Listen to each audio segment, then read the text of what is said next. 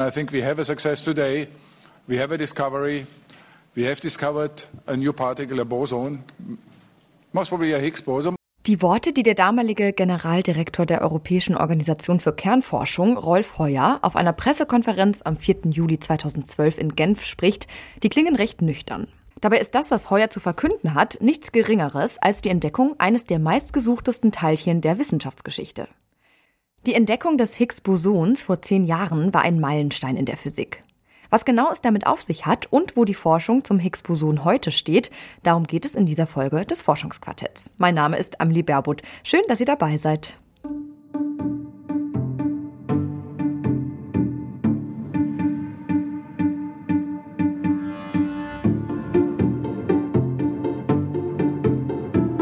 Das Forschungsquartett. Wissenschaft bei Detektor FM. In Kooperation mit der Max Planck Gesellschaft.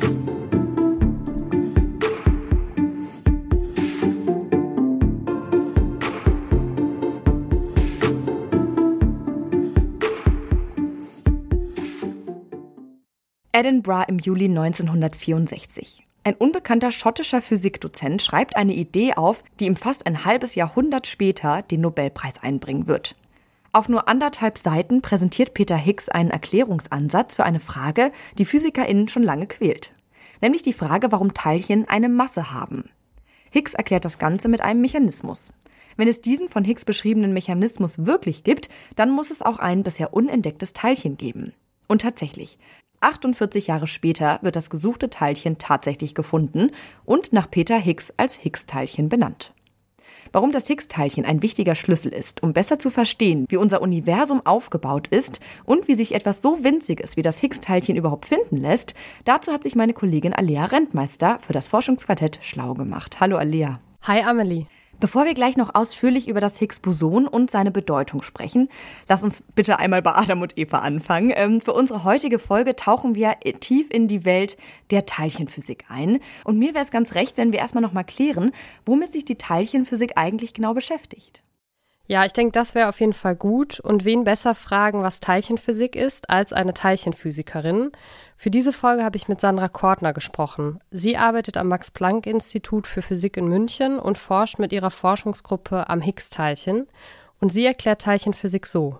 Teilchenphysik ist so ein Verständnis unserer Welt, unseres Universums auf dem ganz elementarsten Ebene. Das heißt, wir versuchen zu verstehen, woraus besteht unser Universum, was sind die elementarsten Bestandteile und wie diese Bestandteile miteinander reden. Um zu beschreiben, aus welchen Teilchen das Universum besteht und wie diese Teilchen miteinander interagieren, arbeitet man in der Physik mit einer Theorie, mit dem sogenannten Standardmodell der Teilchenphysik. Mhm. Jetzt liegt der Physikunterricht bei uns beiden ja schon ein bisschen zurück. Was genau hat es denn mit diesem Standardmodell der Teilchenphysik auf sich? Das Standardmodell beschreibt die elementaren Bestandteile unseres Universums. So wie die alten Griechen damals gesagt haben, die Welt besteht aus Atomen. Es gibt nichts Kleineres als Atomen.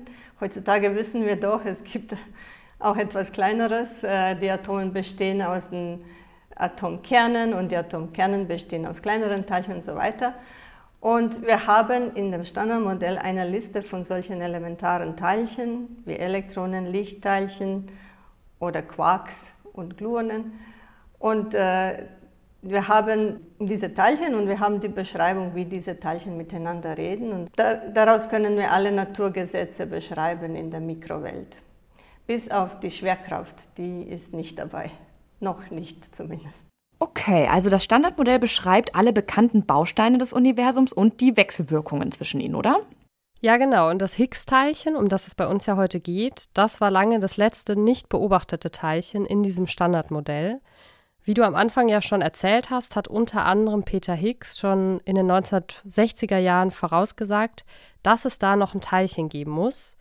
Und an dieser Stelle vielleicht ein kleiner Einschub, auch wenn das Teilchen oft mit Higgs assoziiert wird. Im selben Jahr wie Higgs haben auch noch zwei andere Wissenschaftler Theorien zu dem Thema veröffentlicht, nämlich François Englert und Robert Broud. Und diesen Wissenschaftlern ging es dann darum zu erklären, warum alle anderen Teilchen überhaupt Masse haben, richtig? Was heißt das denn genau? Genau, also Sandra Kortner hat mir das so erklärt. Die Theorie sagt, dass es ein Feld gibt, dass das ganze Universum gleichmäßig wie so eine Honigmasse durchdringt, das Higgs-Feld. Wenn sich die Teilchen durch dieses Feld bewegen und mit ihm interagieren, kriegen sie Masse. Unterschiedliche Teilchen interagieren unterschiedlich stark mit dem Higgs-Feld und haben deshalb auch eine unterschiedliche Masse. Mhm, so weit, so gut. Klingt für mich jetzt noch relativ abstrakt. Ja, das ist es auch. Ich finde, es hilft, wenn man sich das Ganze anhand von einem Vergleich vorstellt. Der Wissenschaftsjournalist Ranga Yogeshwar hat da ein schönes Bild, wie ich finde. Er hat das Higgsfeld so erklärt. Er sagt, man soll sich einen Fernsehpreis vorstellen. Da gibt es einen Raum voller ReporterInnen und nach und nach betreten verschiedene Menschen diesen Raum. Leute, die nicht so bekannt sind, die werden von den ReporterInnen nicht beachtet. Und dann natürlich Promis. Die ziehen die ReporterInnen und Fotografinnen an und bauen so quasi Masse auf. Auf die Physik übertragen heißt das, die ReporterInnen sind die Higgs-Bosonen und der Raum bzw. eben das Feld ist voll davon. Die nicht so prominenten Teilchen, die flutschen einfach durch das Feld durch, haben also keine Masse. Andere, prominentere Teilchen hingegen haben mehr Masse. Ein Teilchen bekommt seine Masse also durch seine Interaktion mit diesem Higgs-Feld und dabei gibt es Teilchen, die stärker mit dem Higgs-Feld wechselwirken als andere und die deshalb mehr Masse haben. Okay, ich kann mir es schon ein bisschen besser vorstellen. Äh, das war ein schönes Bild, was du benutzt hast. Das heißt, das eigentlich Spannende ist das Higgs-Feld und gar nicht das Teilchen. Ja, genau. Das Problem ist aber, dass sich dieses Higgs-Feld nicht nachweisen lässt. Also es ist zwar überall im Universum, aber wir können es nicht spüren und wir können auch nicht beweisen, dass es existiert, hat mir Sandra Kortner erklärt. Die Theorie sagt aber, wenn es das Higgs-Feld wirklich gibt, dann muss es in diesem Feld auch das Higgs-Teilchen geben. Und deshalb haben ForscherInnen jahrelang fieberhaft nach diesem Teilchen gesucht, um eben rauszufinden, ob es das Higgs-Feld wirklich gibt. Erstaunlich finde ich ja schon, dass das Teilchen schon 1964 vorhergesagt wurde, aber erst 48 Jahre später entdeckt wurde. Und das ist wiederum vor zehn Jahren. Wahrscheinlich ist es ziemlich schwierig, so ein Teilchen zu finden, oder? Ja, auf jeden Fall. Also das kann man sich vorstellen wie die Suche nach der sprichwörtlichen Nadel im Heuhaufen. Im Falle vom Higgs-Teilchen war es wohl eher eine Nadel in einem von 50 großen Heuhaufen, sagt Sandra Kortner. Und sie war mit ihrer Forschungsgruppe tatsächlich direkt an der Entdeckung des Higgs-Teilchens 2012 beteiligt. Der Moment dieser Entdeckung, der hat sich in ihr Gedächtnis eingebrannt. Ich habe damals äh, mit meinem äh, Co-Koordinator die Higgs-Gruppe beim Atlas-Experiment geleitet und wir beide haben, waren mehr oder weniger die Ersten, die äh, über die Atlas-Daten Bescheid wussten. Das war so zehn Tage vielleicht vor der Verkündung der Entdeckung wussten wir grob, wir haben das Teilchen. Und das war für mich äh, ein sehr emotionales und sehr großes Ereignis, weil ich habe diese Forschung damals schon zehn Jahre gemacht und mich darauf vorbereitet, nach, so einem, nach diesem Teilchen zu suchen. Und es war niemandem natürlich klar, ob es überhaupt existiert oder nicht. Und wenn es dann plötzlich vor dir steht und du siehst, ähm, deine Arbeit hat wirklich äh, gefruchtet und das Teilchen ist da. Ähm, es ist ein Erlebnis, ein Geschenk des Lebens. Das kann man nicht nochmal erleben. Ne? Krass, ich bin keine Physikerin, aber ich kann mir vorstellen, dass es wirklich überwältigend sein muss, was zu finden, nachdem Jahrzehnte gesucht wurde und was die Wissenschaftswelt ja dann auch auf den Kopf gestellt hat. Was mich aber noch interessieren würde, wie haben Sandra Kortner und andere ForscherInnen denn überhaupt nach diesem Teilchen gesucht? Also, wie kann ich mir das vorstellen? Also die Forschung zum Higgs-Teilchen wird vom CERN geleitet. Das ist die Europäische Organisation für Kernforschung in Genf. Dort hat man verschiedene Maschinen gebaut, unter anderem einen riesigen Teilchenbeschleuniger, den Large Hadron Collider. Das ist eine Maschine, in der elektrisch geladene Teilchen auf riesige Geschwindigkeiten beschleunigt werden können. Der Large Hadron Collider ist ein ringförmiger Tunnel, der ist fast 27 Kilometer lang und liegt 100 Meter tief unter der Erde und in diesem Tunnel kann man Protonen auf nahezu Lichtgeschwindigkeit beschleunigen und sie dann miteinander kollidieren lassen. Und wie geht es dann weiter? Wozu das Ganze? Um Teilchen nachweisen zu können, benutzen die ForscherInnen ein Grundprinzip der Physik. Wie Albert Einstein mit seiner Relativitätstheorie gezeigt hat, ist Energie gleich Masse. Das machen sich die ForscherInnen zunutze, denn viel Energie bedeutet neue Masse. Um Teilchen zu erzeugen, beschleunigen sie die Teilchen also und lassen sie dann eben miteinander kollidieren. Wenn wir genug Energie haben, können wir daraus Masse, das heißt neue massive Teilchen erzeugen. Und nur durch diese ähm, genug hohe Energie konnten wir dann das Higgs-Teilchen überhaupt erzeugen. Ja. Um solche Energie zu erreichen, das ist eine Energie, die äh, am Anfang des Urknalls äh, existiert hat, also das sind ganz, ganz hohe Energiedichten, da braucht man ähm, starke Maschinen und ganz viel Aufwand. Die ForscherInnen erzeugen also mit Hilfe von Teilchenbeschleunigern neue Teilchen und gucken sich die dann genau an. Dafür nutzen sie Detektoren, unter anderem den Atlas-Detektor. Der nimmt die Daten von den Protonenkollisionen auf und Sandra Kortner und andere ForscherInnen untersuchen dann die Daten dieser Kollisionen und versuchen, Higgs-Bosonen oder andere Teilchen aus diesen Daten herauszufiltern. Dabei ist es allerdings gar nicht so einfach, das Higgs-Teilchen tatsächlich nachzuweisen, sagt Kortner. Es gibt kein Bild vom Higgs-Teilchen, weil das Teilchen quasi sofort, äh, sobald es erzeugt äh, wird, auch zerfällt in andere Teilchen, die wir schon kennen. Ja, es kann zum Beispiel in zwei Lichtteilchen zerfallen. Wir suchen dann nach diesen zwei Lichtteilchen und versuchen zu verstehen, ob sie wirklich aus einem Higgs-Boson kommen oder aus einer anderen Kollision.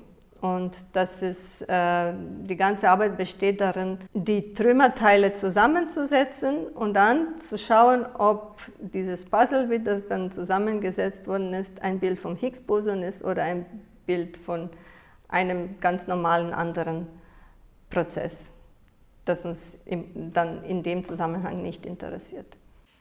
Okay, das hört sich nach ziemlicher Friemelarbeit an und so, als bräuchte man ja auch einen sehr langen Atem, um dort zu forschen. Tatsächlich ist die Entdeckung des Higgs-Bosons, habe ich schon mehrfach gesagt, jetzt zehn Jahre her. Aber die Forschung zu dem Teilchen, die ist ja noch längst nicht abgeschlossen, oder? Nee, die Forschung zum Higgs-Boson, die geht auf jeden Fall weiter. Sandra Kortner und ihre Forschungsgruppe untersuchen jetzt die Eigenschaften vom Higgs-Teilchen. Unter anderem wollen sie herausfinden, wie das Teilchen mit anderen Teilchen interagiert. Wir wollen jetzt äh, genau messen, wie dieses Higgs-Teilchen mit den anderen äh, Teilchen redet. Wie redet es mit den Elektronen, wie redet es mit den Quarks und so weiter.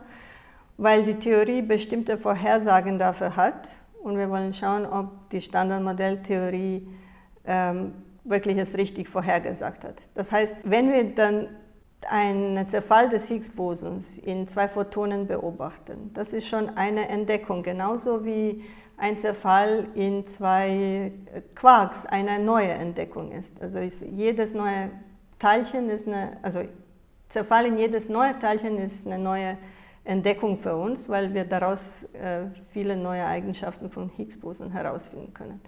Dann können wir auch untersuchen, wie genau sie miteinander reden. Also nicht nur, wie stark sie, mit, wie, wie laut sie miteinander reden, sondern auch, was genau sie miteinander besprechen.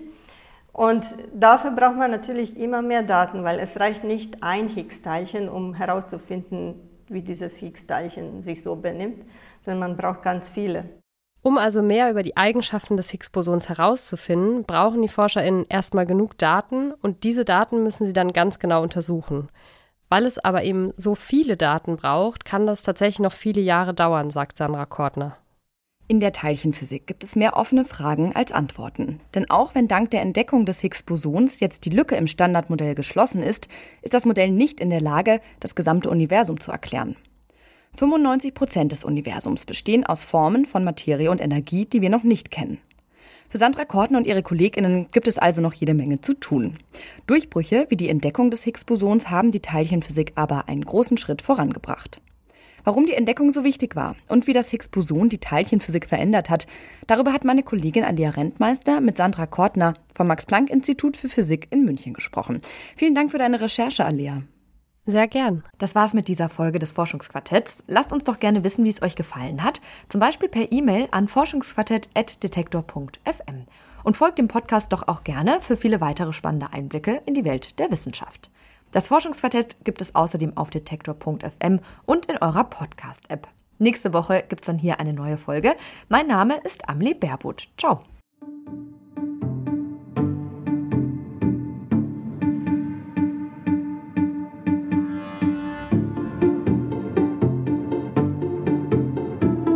Das Forschungsquartett. Wissenschaft bei Detektor FM. In Kooperation mit der Max Planck Gesellschaft.